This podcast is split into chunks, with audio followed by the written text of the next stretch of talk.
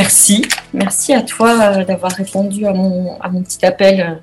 et puis c'est un peu l'occasion aussi qu'on se rencontre, qu'on se connaisse, puisqu'on ne se connaît pas plus que ça, nous, en fait. Ouais, tout à fait. Donc, donc c'est vraiment cool.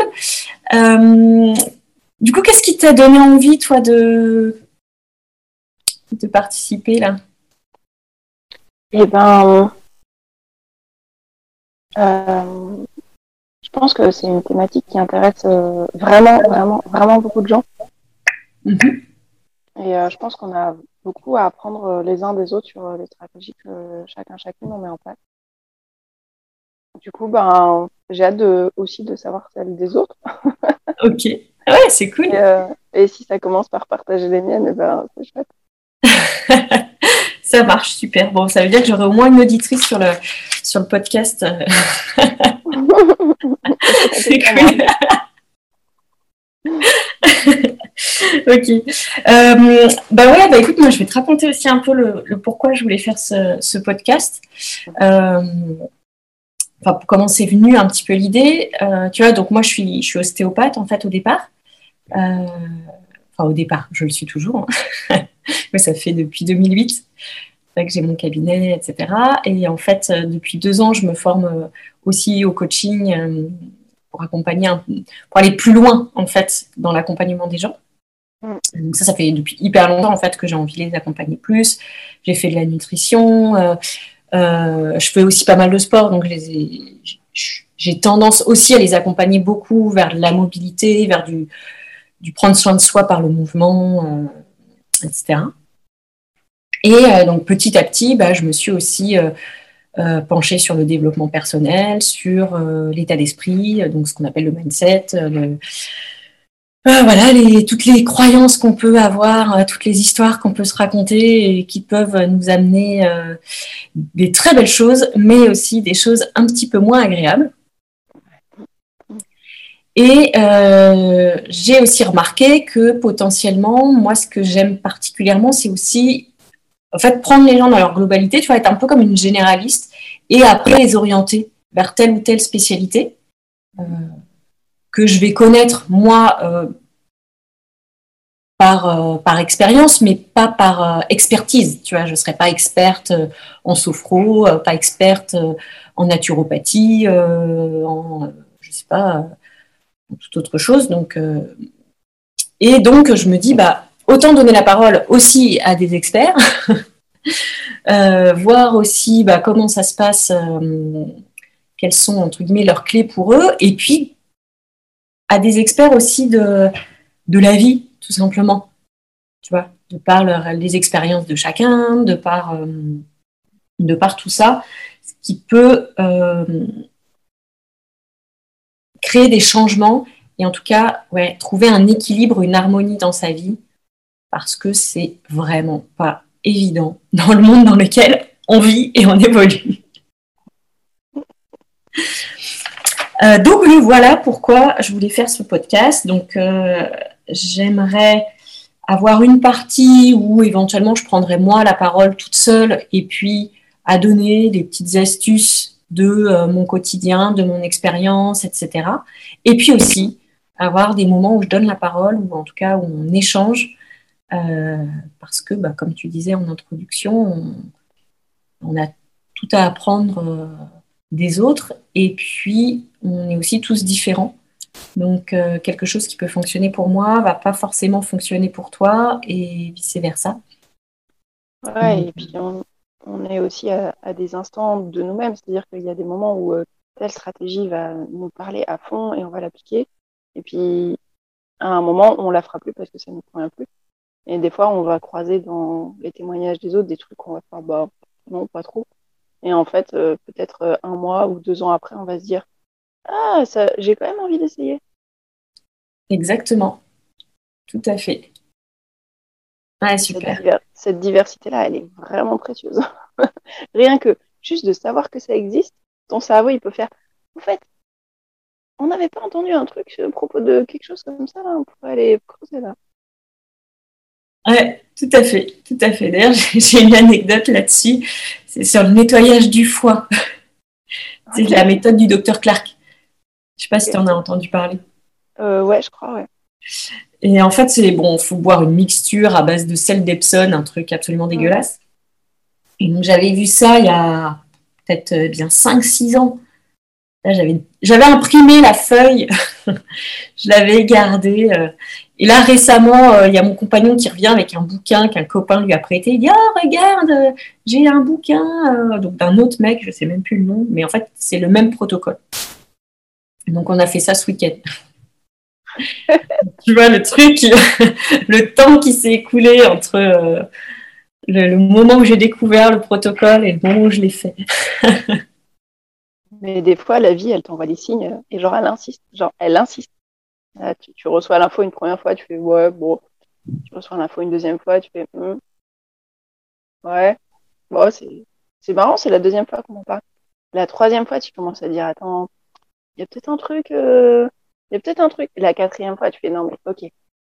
Ok. Ok, c'est quoi cette histoire? Tu penses à quelque chose en particulier? Ouais, euh, moi ça a été un, truc de méditation. Euh, une première personne m'en a parlé et euh, en, huit mois, j'ai eu huit infos de milieux complètement différents. des genre le père d'un client qui m'en parle, une amie mais qui était un peu dans le yoga. Alors je me disais bon là ça va, c'est à peu près cohérent. Et puis j'apprends que machin, machine qui est dans le milieu des chevaux l'a fait aussi. Et puis un jour, je me promène sur un site de jeux vidéo indépendant et dans le décor, il y a un, un truc euh, genre personne ne voit ce genre de choses. Moi, je suis dans le web, du coup, je, je le vois. Je clique et ça m'amène sur le site de, du truc de méditation. Je fais euh, OK, là, là, d'accord. OK, je vais y aller. Je vais y aller, je vais le faire. Et c'était une méditation particulière? Ouais, c'est c'est euh, Vipassana, ça s'appelle. Oui, d'accord. Voilà. Et euh, ouais, c'est assez particulier. et, euh, et, du coup, je l'ai fait et, et je sens à quel point ça influence ma façon d'être au quotidien aujourd'hui. Et, et voilà. D'accord. Ok. Et ça fait combien de temps que, tu l'as fait, que tu as commencé? Je l'ai fait en novembre. J'ai fait le, mon premier 10 jours Vipassana en novembre, l'année dernière donc. Et, euh, et je suis pas une fervente pratiquante. Tu vois, ils recommandent de méditer euh, une heure le matin, une heure le soir, tous les jours. Et euh, moi, seule, euh, je n'ai pas la discipline, ou en tout cas, j'en ressens pas le bénéfice quand je suis seule, enfin, dans ma vie du quotidien. Mais par contre, j'ai la chance de côtoyer des gens qui font Vipassana tous les jours, une heure le matin, une heure le soir. Et souvent, et ces gens-là, je les croise dans les collectifs. Quand je me retrouve à faire une semaine en collectif. Ou, et en fait, euh, quand moi je vis en collectif, si je fais pas ça, eh ben j'ai beaucoup beaucoup beaucoup de mal à dormir. Je dors très peu parce que mon cerveau il est agité dans tous les sens. Et les jours où je fais le une heure le matin, une heure le soir, ou au moins une des deux heures, mon, mon sommeil est reposant. Ok. Et euh, ah ouais, hyper intéressant.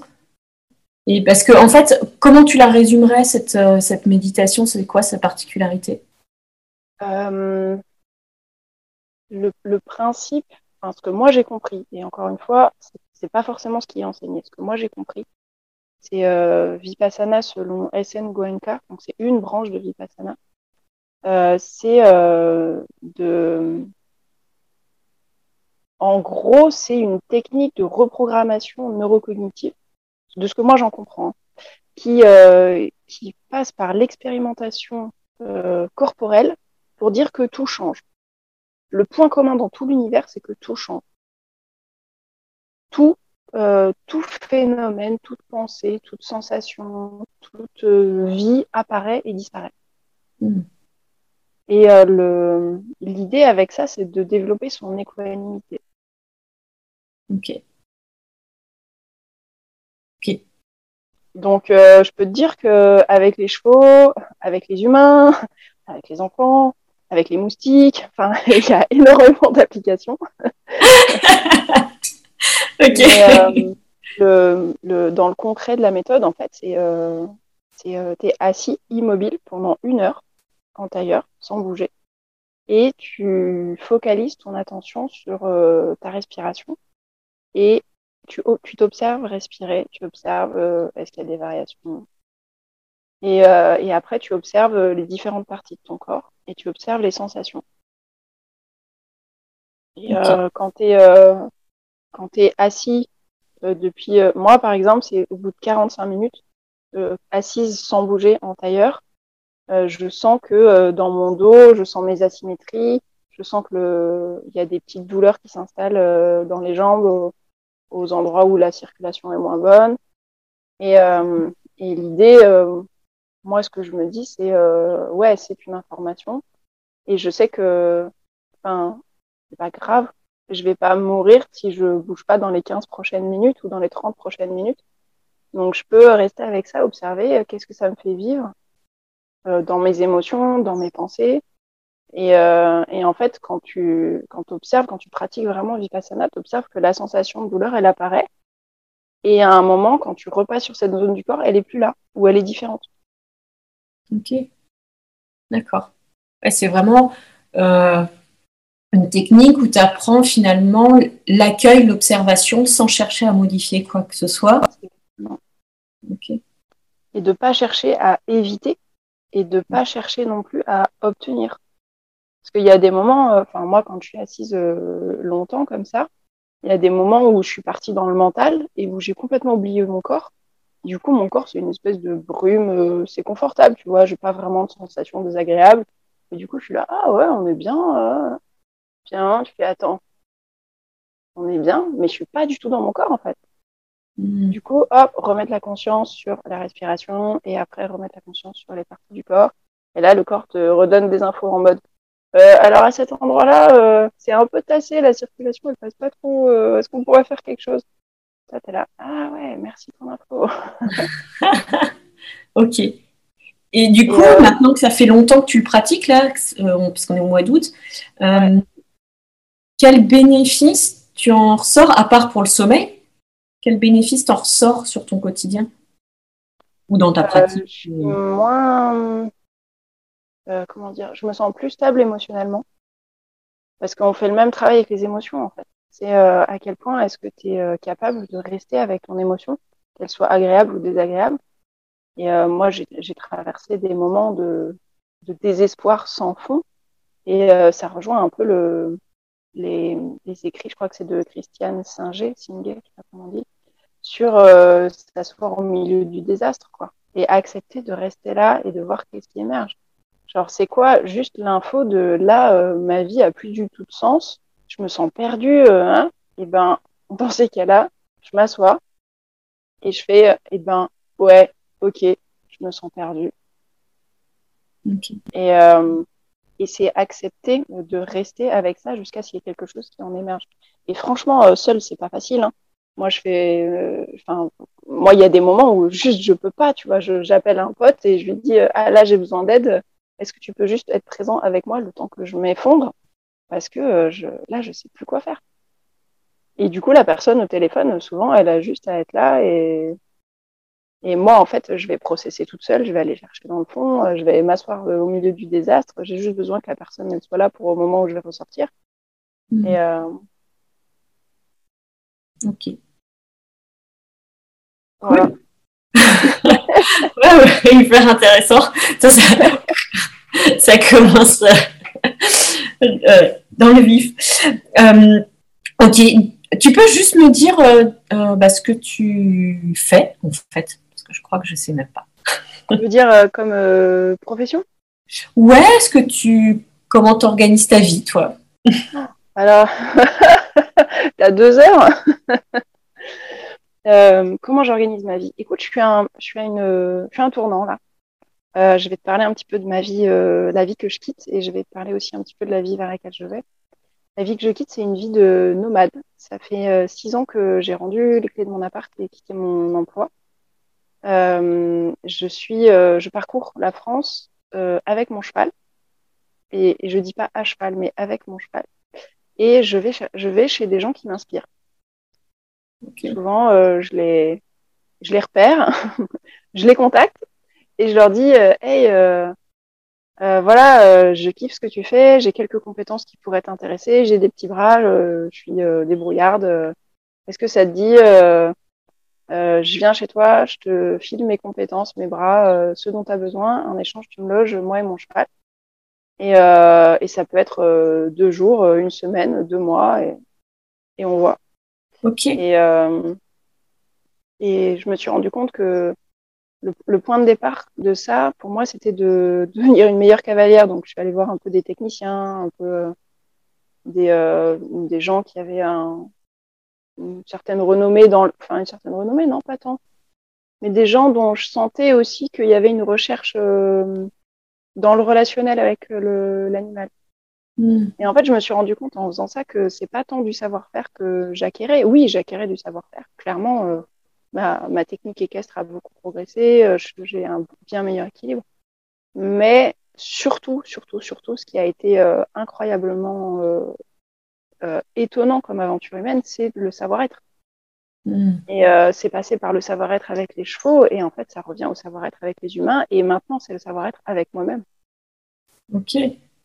Ah ouais, parce que avant donc de partir il y a six ans, hmm. qu'est-ce que tu faisais du coup? Avant de partir à 6 ans, j'avais une agence de communication vers Montpellier. Ok. Et qu'est-ce qui t'a euh, motivé à ce moment-là, à part le fait de vouloir être une meilleure euh, cavalière? Ouais. Et ben, comme beaucoup de gens qui ont un déclencheur euh, fort dans leur vie, j'ai fait un burn-out. Ok. Parce qu'en fait, tu travaillais beaucoup? Comment ça s'est passé? Enfin, le... Qu'est-ce qui fait, d'après toi, que tu as déclenché ce burn-out? Euh, j'ai euh, beaucoup d'exigences avec moi-même. Mon, mon, niveau d'exigence est très très élevé. Et mmh. c'était mon entreprise. Euh, donc j'ai créé ça avec un associé. Et, et quand on, je pense quand on était que tous les deux, ça allait. Et dès qu'on a eu des salariés, moi je me suis mis une pression de dingue. Et j'ai enchaîné trois projets sur lesquels ça a été vraiment compliqué avec les clients. Et j'ai j'ai complètement pété le D'accord. Et ça, ça, ça a mis combien de temps pour euh, justement avoir ce cumul d'activités professionnelles, cette charge mentale, j'imagine, qui était très intense? Euh, Je pense que ça. La première année, ça allait. La deuxième année, en fait, ça a fait que euh, monter en escalade. Dès, en fait, dès qu'on a eu le premier salarié, chez moi, ça, Ok, donc très rapidement, finalement, euh, tu as senti que, tu, que effectivement, tu avais cette capacité à mettre, à, générer beaucoup de travail, mais en même temps aussi à, générer beaucoup de pression sur toi. Quoi. Ouais, ouais, ouais. Ok. Et à ce moment-là, ta situation euh, familiale, tu étais en couple, célibataire, tu avais des enfants, comment ça alors, euh, j'étais, quand j'ai créé l'entreprise, quand j'ai co-créé l'entreprise, je venais de me séparer d'une relation longue de 9 ans. Euh, et, euh, et, du coup, je me suis lancée à court perdu dans, ce, dans cette entreprise. Et euh, la seule chose finalement qui me reliait à autre chose que l'entreprise, c'était mon cheval. Ok. C'est le truc qui disait que j'allais me promener en nature, que j'allais me sortir la tête de l'entreprise. Sinon, je, faisais, je faisais des horaires de dingue. C'était euh, je crois à 8 heures, euh, je rentrais chez moi, souvent c'était 22 heures. Hmm. Ok, c'était comme ça 6 jours sur 7 ou? 5, 5 jours sur 7. Mon associé était très ferme là-dessus. Euh. Heureusement qu'il était là, punaise. Heureusement qu'il était là. ok. Ok. Et donc, ton, ton burn-out, comment ça s'est passé? Euh, en fait, euh, le, plus gros euh, choc pour moi, ça a été un soir, je devais aller à Marseille, donc à deux heures de route de Montpellier. Et j'étais vraiment fatiguée. Et du coup, j'ai appelé ma belle-sœur, chez qui je devais aller, en lui disant Écoute, je le sens pas, je suis vraiment trop fatiguée, je pense que c'est dangereux que je prenne la route. Et, elle a dû sentir qu'il y avait un truc qui allait pas. Elle m'a gardé au téléphone jusqu'à ce que j'arrive chez moi. Et donc, je, je, pleurais sur la route. Enfin, elle m'a gardé au téléphone et je suis arrivée chez moi, euh, donc un, petit studio de 20 mètres carrés euh, dans un immeuble, truc qui fait grave rêver. Et je suis arrivée au milieu de mon salon et je suis restée plantée là, dans le noir. Heureusement que je l'avais au téléphone, en répétant je ne sais pas. Je ne sais pas. Je ne sais pas. Je ne sais pas. Tu vois ce constat de là, je ne sais plus rien. Je ne sais plus qui je suis, je ne sais plus où je suis, je ne sais plus euh, quel est le sens de la vie. Enfin, il n'y avait même pas, euh, il y avait même pas ces questions de qui je suis, où je suis, etc. C'est juste, je ne sais pas. Je suis mmh. larguée. Genre, euh, il n'y a plus rien qui fonctionne. Et je suis restée là pendant, je crois, bien, bien trois heures avec ah elle au téléphone qui était là en mode totalement démunie. Enfin, elle savait pas du tout quoi faire. Et, euh, et finalement, elle a, elle a, appelé mon père. du coup, elle a raccroché, mon père m'a rappelé direct. Et là, mon père a réussi à remettre un petit peu de, un petit peu de vie là-dedans. Tu vois, il m'a fait des mmh. suggestions, genre, euh, tu pourrais aller te prendre un bain. Euh... et du coup, j'ai suivi en fait les infos qu'on me donnait. Et j'ai fini par prendre un bain. J'y suis restée euh, plus de deux heures. Enfin, le bain était froid de chez froid. Et elle me dit, ah, ce serait peut-être bien que tu sors de ton bain. Hein. Et en fait, le lendemain, euh, je suis allée, euh, enfin, il est venu me chercher, quoi. Il est venu me mhm. chercher, il m'a pris dans son quotidien quelques jours, le temps de relancer un petit peu la machine. Et, euh, et après, euh, après c'est un peu flou dans ma tête, mais je crois que je suis retournée au taf.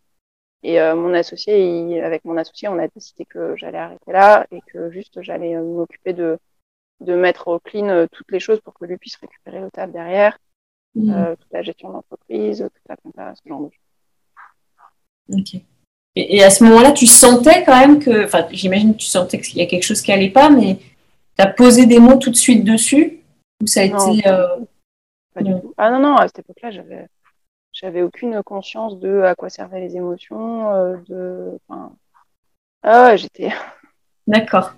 Prendre soin de moi, pourquoi faire?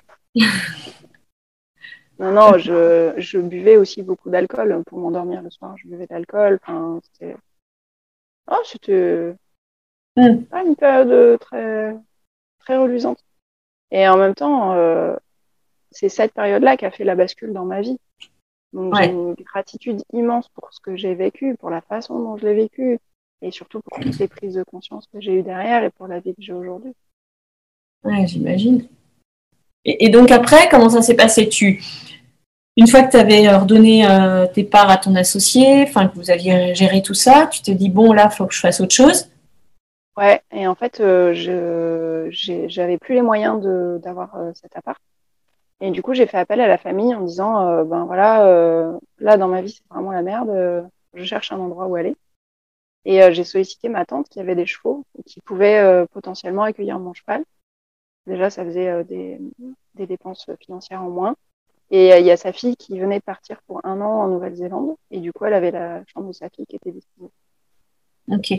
Et du coup, j'ai euh, atterri là-bas. C'est une amie qui m'a déplacé mon cheval, euh, traversé la France. C'était assez fou d'avoir ce cadeau-là de cette personne. Enfin, pour moi, c'était un gros truc, tu vois, de déplacer un cheval. Du coup, que quelqu'un me le propose spontanément, j'ai fait, oh, mais le cadeau.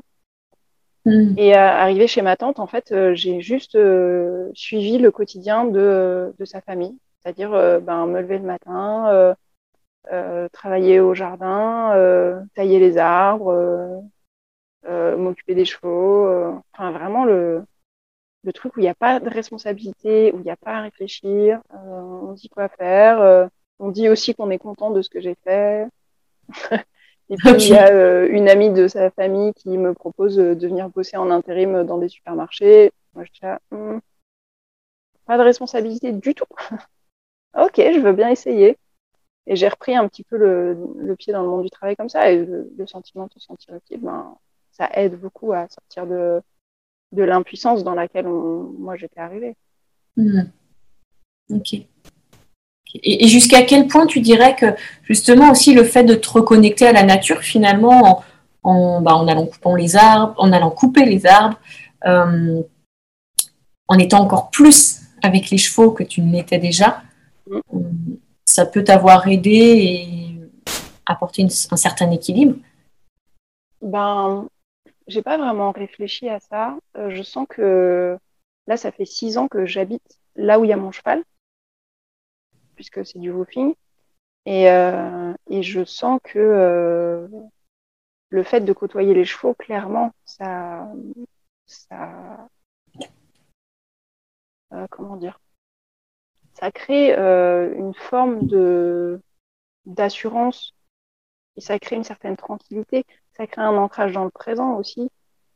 Là où la nature, ben, c'est observer les variations, c'est aussi voir concrètement le travail qu'on fait. Tu vois, quand tu tailles un arbre, tu vois bien qu'au début, il est fourni et qu'à la fin, il est, j'allais dire, propre. Aujourd'hui, ça me gêne d'utiliser ce mot, mais mais enfin, on, on voit bien le avant, après, et on peut avoir une satisfaction euh, très nette euh, quand on s'active en nature. D'accord. Et je pense qu'il y a un, un, truc qui est précieux aussi, c'est le fait de ne pas avoir d'heure de fin. Ouais. Tu vois, Parce que finalement, là, tu vivais. Je t'entends plus. Allô? Ouais. Tu ah m'entends ouais. ouais, là, c'est bon. Parce que tu étais plus rythmé euh, finalement avec le soleil. Et ouais, carrément. Hmm. Carrément. Ouais. Bon, après, franchement, l'intérim en supermarché, euh, c'était des missions genre euh, entre 4h et 6h du mat. Du coup, ça, ça décalait quand même grave le bordel. Mais, mais ouais, de vivre au rythme des saisons aussi. On passe beaucoup, beaucoup de temps dehors quand on fait du woofing. Et on passe beaucoup, beaucoup de temps dehors l'été. Et l'hiver, du coup, ben moins. Parce que les journées sont plus courtes je pense que ça aide aussi beaucoup à se recaler dans le rythme euh, normal euh, d'être animal. Et oui, ouais. Oui, de la vie, du vivant et de, des cycles en fait. Hmm. Hmm. Ok. moi, j'ai ouais, moi j'ai vécu dans des ordinateurs pendant euh, ouais, plus de dix ans. Et quand je te dis dans des ordinateurs, c'est c'est euh, de 8 heures du matin à 22 heures avec une pause d'une heure pour manger. J'étais dans un ordinateur. Donc, euh, à part le week-end où j'allais voir mon cheval, j'étais complètement déconnectée de, mhm. des cycles naturels. Euh. Et ouais, tu pouvais être, tu étais connecté à la toile, mais déconnecté du, du naturel, du vivant, de la vitalité. Ouais et complètement déconnecté de, de, moi, tu vois, de ce dont je pouvais avoir envie, de euh, mes émotions, de mes affects. J'étais devenue une machine à penser. Hmm. Ok. Et donc là, avec les six dernières années que tu viens de passer, finalement, est-ce qu'on peut dire que c'est comme si tu avais rééquilibré tout ce truc qui s'était déséquilibré pendant dix ans et où euh. tu t'es reconnecté donc effectivement à toi, à tes sensations, à tes rythmes. Ouais, je sens que j'ai pas envie de dire euh, rééquilibrer. Je pense juste trouver un équilibre. Et, et c'est pour moi, c'est même pas trouver un équilibre, c'est tendre vers l'équilibre. Parce que mm. plus j'avance dans la vie, plus je me rends compte que l'équilibre, ben, je crois, en fait, jamais on l'atteint. Mais on tend vers. Mm. Et chercher à l'atteindre, c'est se mettre une pression de dingue. Alors que chercher à tendre vers, c'est beaucoup plus doux. Ouais. Bah, sachant qu'on peut dire que, comme tu disais d'ailleurs en intro avec, euh, avec la méditation, c'est que ce qu'on sait, c'est que c'est impermanent et que l'équilibre, c'est un peu comme quand on est sur un vélo. Pour être en équilibre, en fait, il faut être en mouvement permanent. Ouais, alors je me suis trimballée cette croyance euh, pendant longtemps. L'immobilité, c'est la mort, machin. J'avais trouvé un, une saga de romans euh, post-apocalyptiques euh, qui, qui parlait très bien de ça. Et quand j'ai quand j'ai découvert Vipassana et le fait de rester assise euh, euh, longtemps, au début euh, mon corps, enfin mon, mon, cerveau, il était là. Euh, euh, pas en mouvement. Ce, ce, serait beaucoup plus efficace d'être en mouvement. Ouais, ah, effectivement, peut-être on croit ça. Mais oui, pour garder l'équilibre, il faut pédaler. Mais on, on sait aussi que on peut juste s'arrêter, poser les deux pieds par terre et juste profiter d'être là, de respirer et c'est cool, tu vois. Hmm. Bah, disons qu'après, dans cette notion-là, il y a effectivement, tu vois, la, notion de mouvement visible. Et après, il y a tout ce qui est le mouvement invisible. Parce que même si ton corps bouge pas dans une méditation, en fait, tu vois bien que c'est grave en mouvement à l'intérieur et à l'extérieur. Quand on dit à l'extérieur, c'est même au-delà, quoi, dans ce qui est plus grand ouais. Mais euh, je sens aussi que la, la, spiritualité, ça a beaucoup, beaucoup, beaucoup, beaucoup joué euh, pour moi. Tu vois, j'ai rencontré, enfin, j'ai rencontré, j'ai, oui, j'ai rencontré des écrits de certains auteurs comme Jeff Foster, mm-hmm. qui sont mais incroyablement euh, permissifs dans ce qu'on vit en fait. Genre, juste, ben ouais, c'est ok d'être triste, c'est ok d'avoir peur, c'est normal. Genre, autorise-toi à pas aller bien aussi, quoi. Autorise-toi, t'es triste, ben ouais, t'es triste, autorise-toi à être triste, tu peux aussi te poser et rien faire et à attendre que euh, ben il y ait une info qui sorte de ça. Et si tu passes mm. ton temps à courir, à chercher à te distraire dans tous les sens, ben tu l'auras jamais cette info. Et du coup, mm. toute cette tristesse, tu vas te la traîner. et, euh, et là, j'ai une pensée pour euh, des amis qui sont, qui sont ou qui ont été en dépression, qui, euh, qui passaient leur temps à se fuir, en fait. Et euh, moi, j'ai fait ça pendant des années, évidemment. Hmm. Et ouais. Donc, donc oui, oui, c'est bien de pédaler, de continuer à avancer, mais à un moment, il faut aussi s'autoriser à pas aller bien, Ouais, complètement. Justement pour trouver cet équilibre et comme tu dis, aller voir euh, ce qu'il y a derrière et le message surtout à, qui, qui, a besoin d'émerger. quoi. Hmm. Hmm. Qui a besoin d'être entendu. Ouais. Et donc tu disais que ça, Saliette, maintenant, ces six dernières euh, années, derrière toi, entre guillemets. Eh ben, écoute, euh, je me suis rendu compte que dans ces six dernières années, en fait, ce qui a changé, c'est il y a deux ans, j'ai rencontré un, groupe de personnes avec qui je peux vraiment être moi-même. C'est la première fois de ma vie que ça arrive. J'ai passé toute ma vie à me sentir décalée de, euh, du monde qui m'entourait, mais vraiment à me dire, euh, je, je comprends pas ce qu'ils font, je comprends pas pourquoi ils le font. Et euh, du coup, je, j'essaye de m'adapter, tu vois, je fais beaucoup d'efforts, mais je, je me sens toujours en décalage. Et j'ai rencontré ce groupe de gens et là, j'ai rencontré des gens qui, étaient comme moi. C'est un peu comme si je rencontrais ma tribu, tu vois. J'ai découvert il y a deux ans que j'avais un besoin d'appartenance hyper fort. D'accord. et, tu les as rencontrés lors d'un woofing ou rien à voir? Euh, je les ai rencontrés, euh, je m'étais inscrite à une formation sur les pratiques coopératives et euh, j'ai rencontré là-bas quelqu'un qui m'a fait rencontrer ce groupe. Ok. Et, euh, et alors, c'est un groupe de, de neuroatypiques, euh, slash zèbre, slash euh, toutes les étiquettes qu'on peut mettre aujourd'hui, tu vois. HP, sur, compagnie. les gens qui sont pas. Ouais, HP, on parle même d'autisme, d'Asperger. Enfin, il y a beaucoup de mots qui traînent, on ne sait pas bien. Il n'y a, y a, pas de définition précise, tu vois. C'est et et de découvrir que je pouvais être vraiment moi-même et du coup euh, aussi être moi-même quand ça va pas et euh, ne pas être obligé de pédaler pour continuer à avancer alors que ça va pas et eh ben ça a fait un gros gros changement dans ma vie et, euh, et je me suis rendu compte qu'en fait je, je ne savais pas me reposer seule mmh. puisque je passais mon temps à pédaler et, et avec ces gens là et eh ben je peux me reposer donc est-ce que c'est une histoire de comme les chevaux, euh, il y en a toujours un qui veille et du coup les autres peuvent euh, s'endormir euh, mhm. vraiment tranquillement, profondément.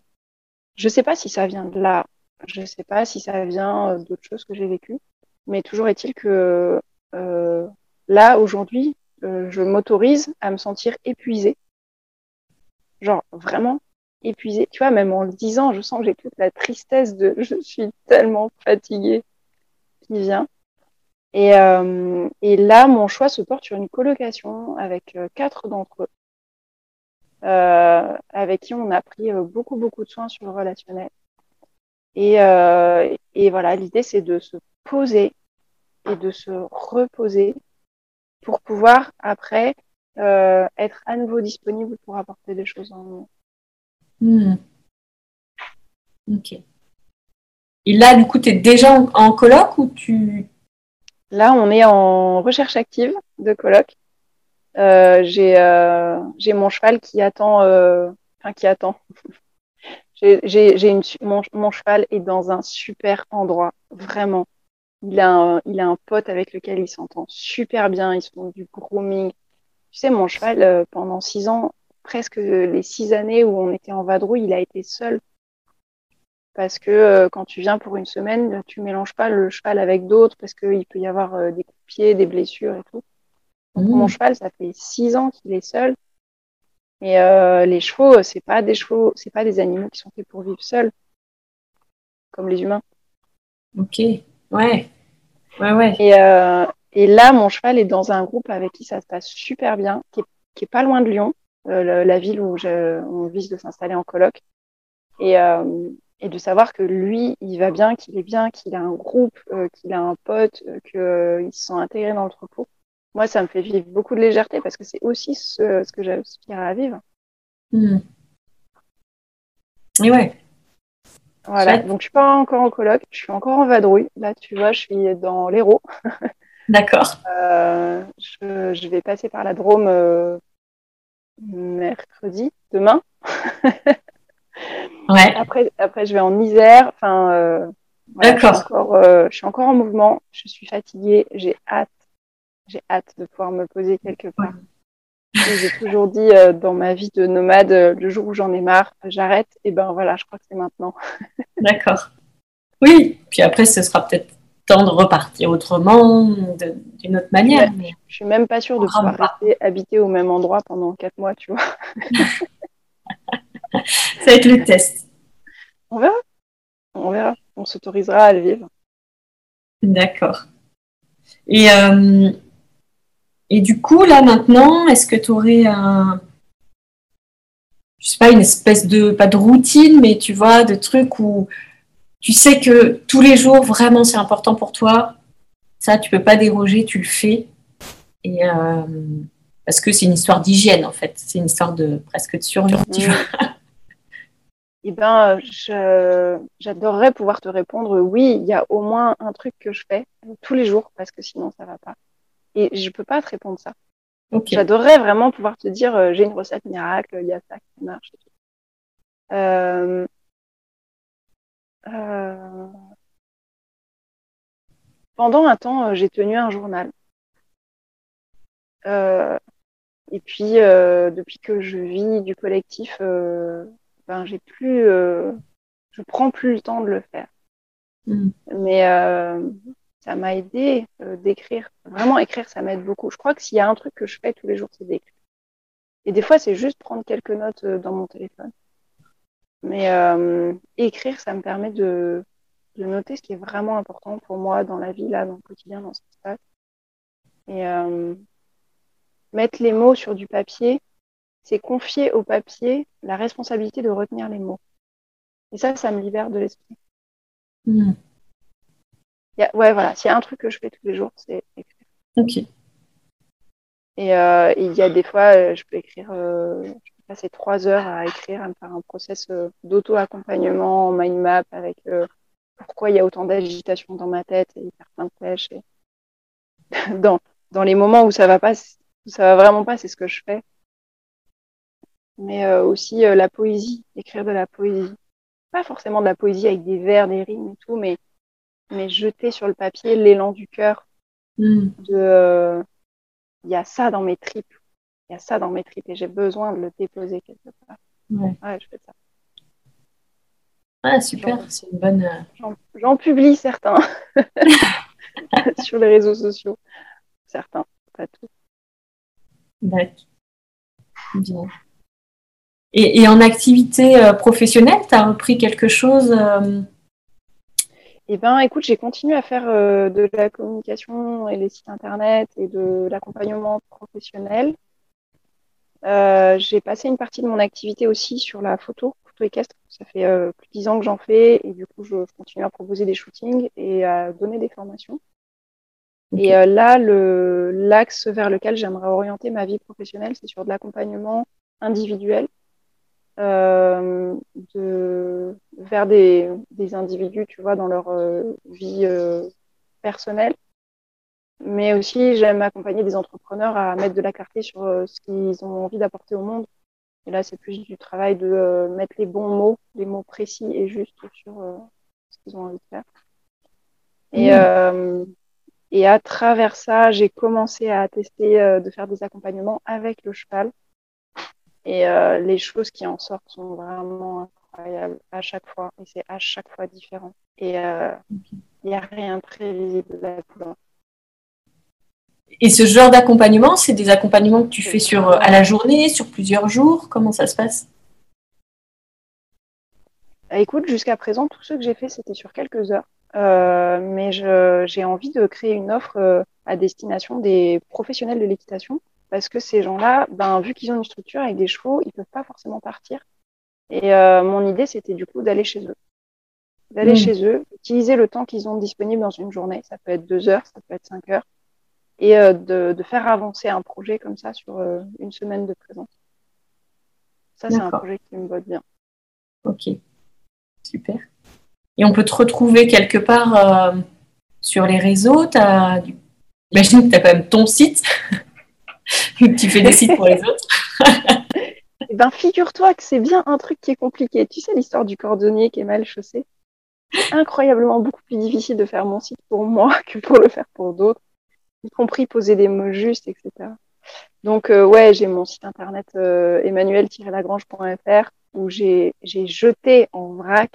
Il euh, n'y a pas vraiment de graphisme, tu vois, c'est juste genre, bon, allez, il faut qu'il y ait quelque chose sur, cette, sur ce site internet, alors je vais mettre en vrac ce que j'ai envie de qu'il soit su. Ok. Et c'est un, un, putain d'exercice. Hein. moi, je, j'encourage tout le monde à, faire ce truc-là et euh, évidemment être accompagné s'il y a le, besoin.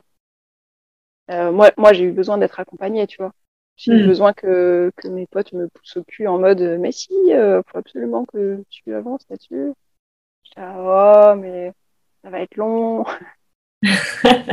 et donc, comment tu comment tu t'organises avec tout ça entre le fait de bouger régulièrement entre le fait euh, bah, de t'occuper quand même de ton cheval aussi, j'imagine que tu vas le voir quand même, euh, même si là il n'est pas tout à côté de toi, euh, pour justement avoir tes clients, développer ta clientèle. Mm. Ouais, alors c'est vraiment très particulier le, fait d'être nomade. les... Je bouge en général je bouge soit pour aller rejoindre quelqu'un qui m'inspire, soit parce que j'ai une demande euh, professionnelle, euh, une mission professionnelle, genre des shootings photos par exemple, ou un stage photo animé. Et à partir du moment où j'ai une date et un lieu, eh ben, je regarde dans ma carte de France, je me suis fait une carte avec euh, les gens que j'aimerais aller rencontrer. et je, je, les contacte en leur disant hey, je serai dans ton secteur à tel moment. Est-ce que ça te branche qu'on se rencontre? Est-ce que moi, j'aimerais te rencontrer. Est-ce que. Hmm. il y, a ça qui se passe en général. Et après, c'est souvent euh, le réseau de ces personnes-là. D'accord. Et à euh, chaque fois, ça touche des gens qui sont autour de l'équitation, du cheval en général. Enfin. Eh ben, pas, toujours, non. Non, pas toujours. C'est en fait le, le cheval, c'est le prétexte à, à, se déplacer, à, à rencontrer des nouvelles personnes c'est un prétexte. Et en fait, le, les champs d'application sont, sont infinis. Quand j'arrive et que je dis, euh, voilà, moi, la compétence qui va probablement le plus t'intéresser, c'est la photo, parce que tu es un professionnel d'équitation. Et peut-être les sites internet, si ton site internet, soit t'en as pas, soit il n'est pas à jour. Et, euh, mais la rencontre, elle se fait sur l'humain. Hmm. Et du coup, ben, ces gens-là, chez qui je vais, ils parlent de moi à leur entourage. Et du coup, leur entourage est curieux et ils viennent euh, à la rencontre. Et euh, finalement, c'est comme ça que se crée un petit peu le, les, les pépites, les pétillements, les rencontres. Et, et c'est des, des, cadeaux incroyables à chaque fois. À chaque fois, les gens qui, sont, se sentent euh, intéressés par qui je suis, c'est des gens incroyables auprès desquels j'apprends énormément. Là, comme ça, je pense à une cavalière excuse-moi, il y, a des mouches qui m'embêtent. Euh, une cavalière euh, euh, qui a un certain niveau en équitation, tu vois, je la vois monter à cheval, je me dis, oh, waouh, alors là, franchement, tel geste technique est accompli à la perfection. En fait, je me rends compte que c'est quelqu'un qui propose des constellations familiales. Mmh, et là, tu mais j'ai trop envie d'apprendre à tes côtés. Et, et, puis un jour, on se retrouve pour faire une séance photo et euh, la, jument est pas vraiment disponible, euh, l'humaine est pas du tout disponible dans sa tête non plus. Du coup, ben, pour photographier de la relation, si tu veux, c'est un peu complexe. Et du coup, je lui dis, ben, si tu veux, euh, je vois qu'il y a un truc qui va pas. Si tu veux juste, on s'assoit, on s'assoit et on prend juste le temps de rester avec, tu vois, s'asseoir au milieu du désastre et, mmh. euh, d'observer. Et, on prend le temps. Et en fait, c'est pas une séance photo que j'ai fait, c'est un accompagnement facilité par le cheval. Parce qu'évidemment, le cheval, il est acteur de ça. Ok. Donc, euh, ma vie, je j'ai rien de routinier, j'ai rien de prévisible, tout change tous les jours. Et, euh, et je crois qu'il y a une part en moi qui a un petit peu peur euh, d'aller en coloc et de s'installer quelque part. Ouais. Hmm. ouais, ouais, je vois ce que tu veux dire. et oui, comme en plus tu crées ton activité, euh, ton quotidien sur, ce, sur ces opportunités-là, sur ce, cet inconnu, mm. finalement, euh, bah, c'est vrai que quand on est figé quelque part, on, on, ouvre quand même moins de portes sur sur les opportunités, mais il y en aura certainement d'autres autrement. Euh, mais j'ai j'ai totalement confiance dans ma capacité à créer des opportunités. Enfin, je veux dire, je ne fais que ça dans ma vie depuis six ans. Ça, ça va continuer, ça ne va pas s'arrêter. Tout à fait. Et donc après, juste là, c'est d'avoir la petite peur. Ouais, bien sûr, j'imagine. Et, et, en même temps, tu vois, euh, là, tu me parles d'une peur euh, mais où tu as le courage d'y aller malgré tout.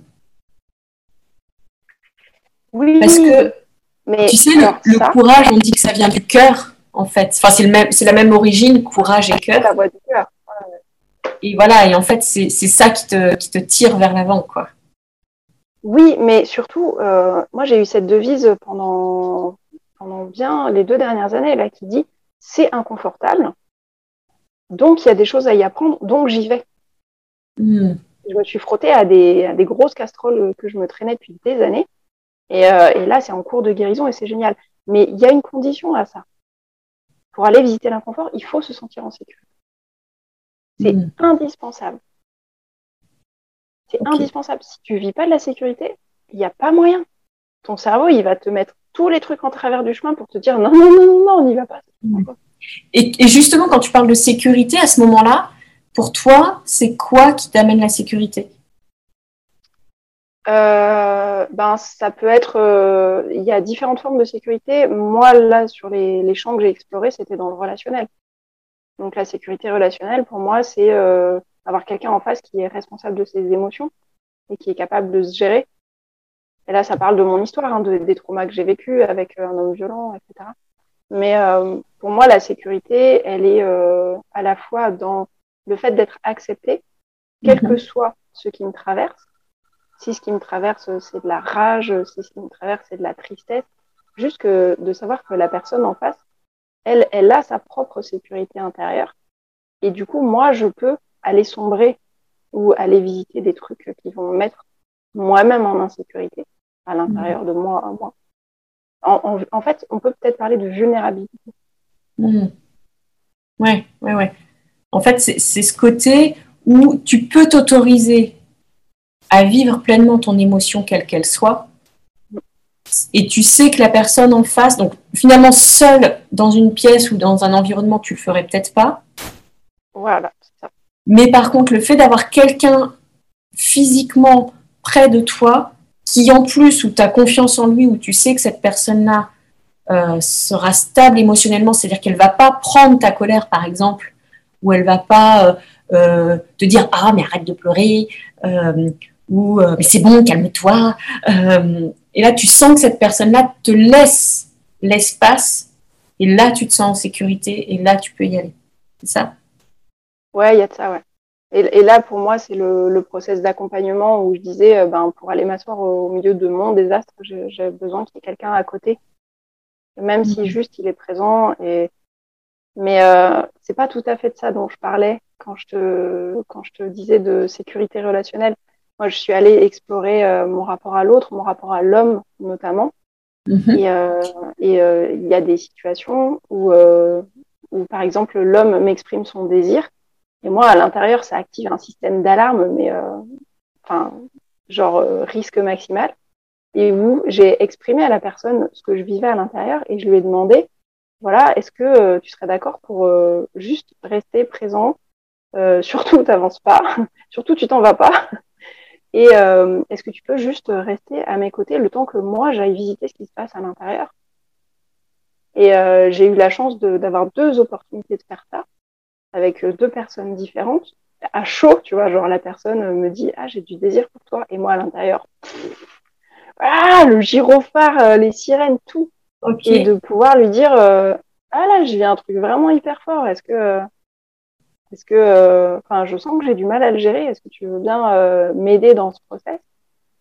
Et, euh, et, depuis, ça va beaucoup mieux quand quelqu'un s'approche et me dit ah tu me plais, j'ai du désir, est-ce que machin. Ben maintenant, je suis capable de continuer à fonctionner en interne et de pas me mettre dans le rouge, enfin de pas me sentir dans le rouge à ce moment-là.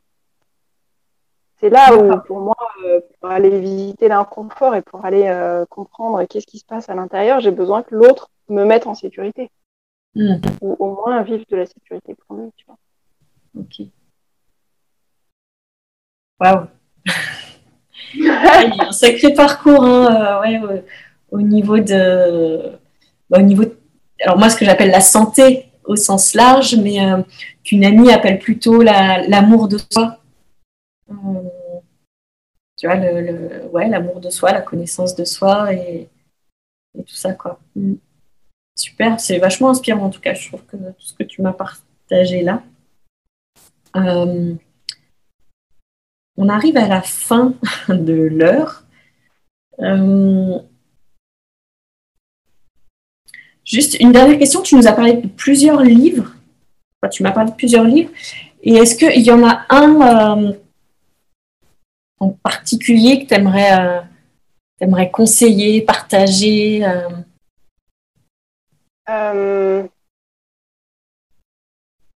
Oui, et c'est un que j'ai pas cité. Ça a été le premier qui m'a ouvert la voie, enfin qui m'a ouvert la voie sur le genre les émotions quoi. Juste la base. S'il y en a un que, que tout le monde devrait avoir dans sa bibliothèque, qu'il ait 4 ans ou qu'il ait 250 euh, ans, euh, euh, c'est c'est une bande dessinée. C'est pour ça que je dis 4 ans. C'est une bande dessinée, c'est fait par Armela, A-R-T-M-E-2-L-A. Et je crois que le titre, c'est Émotion mode d'emploi. Et c'est une série de trois bandes dessinées. Je crois qu'il y en a une quatrième qui va sortir bientôt. Euh, et, vraiment, si je devais conseiller un truc à quelqu'un qui a envie de, se découvrir, de se connaître, de savoir euh, comment ça marche à l'intérieur, c'est vraiment hyper ludique. Je les ai pas avec moi parce que je les prête et que, en fait, les gens se les prêtent entre eux et elles mettent du temps à me revenir. Euh, mais voilà, s'il y avait vraiment un seul, genre vraiment, si tu, si tu me restreins à un seul, ce serait cette série de bandes dessinées. Ah bah super, ouais, en plus je connais je connaissais pas, donc euh, j'ai trop envie, j'ai trop envie de te reparler de Jeff Foster, j'ai trop envie de te reparler de Christiane Singer, j'ai trop envie de te parler aussi de Stéphane Schillinger, qui fait des écrits dans lesquels je me retrouve à chaque fois avec une justesse euh, incroyable. Hmm. Ça marche. Sur le mettre radical, sur. On fera un autre podcast là-dessus alors. Juste sur les livres d'Emmanuel. avec des lectures et tout. Super. Mais écoute, merci. Euh, merci beaucoup parce que je trouve que c'est hyper enrichissant, hyper riche et j'ai adoré ce moment. Vraiment, merci. Euh, un grand plaisir de t'avoir rencontré euh, et puis bah tout bientôt du coup. Oui, j'ai hâte de voir tes autres podcasts. Ouais. Allez, bisous, ciao ciao, bonne journée. Ciao.